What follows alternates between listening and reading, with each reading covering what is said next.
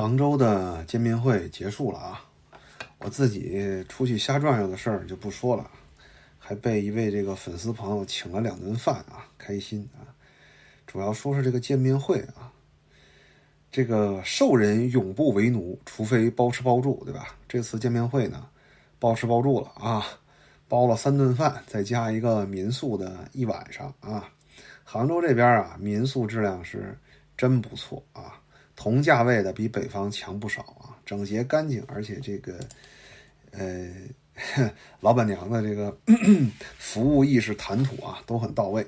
后来就是他也全程听了这个见面会嘛，后来还关注了我，还跟我聊了聊他们村的大龄剩女的事儿啊，特别有意思。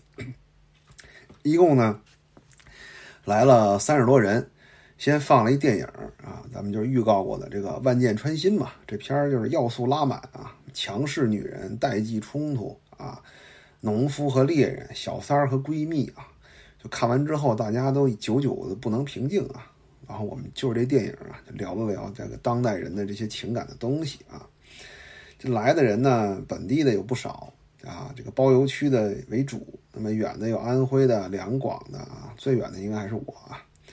大家虽然都是第一次见面呢，但是因为价值观相近而走到一起啊，就真的是一见如故啊！现场的气氛特别的好啊。那我是情感博主对吧？但是呢，线下肯定不只讲情感啊，胡喷了一堆经济的事儿，然后大家开始聊感情。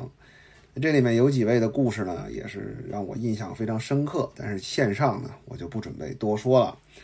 这里面呢，就讲一个现场我们聊的一个让我印象非常深刻的话题。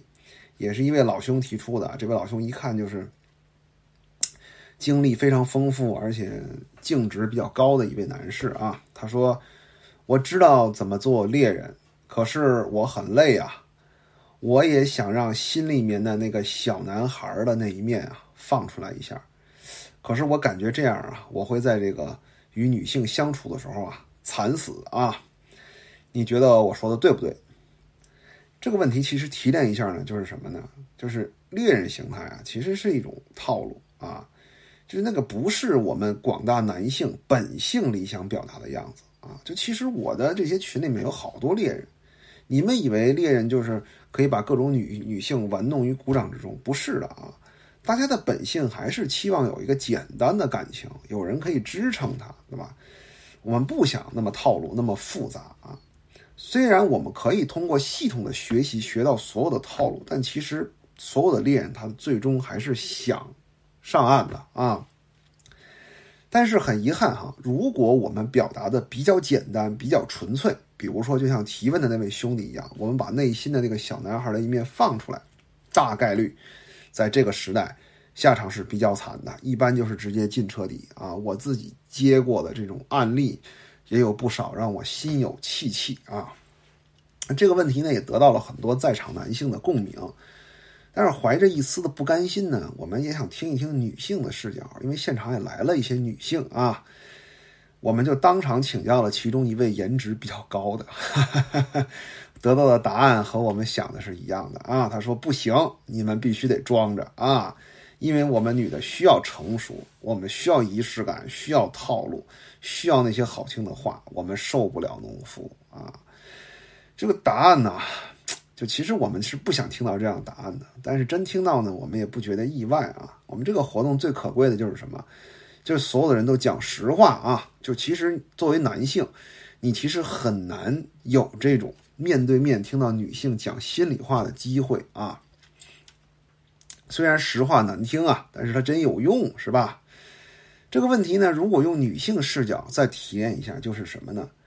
就是除了仰视和俯视之外，绝大多数的女性好像并不会真正的与男性平等的相处啊。我说的是精神上的平等，对吧？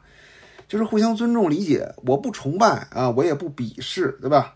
这个其实才是大部分男性比较期望的相处模式，但是在现实中，我们好像没得选，我们要么在车底，要么我们去当猎人啊。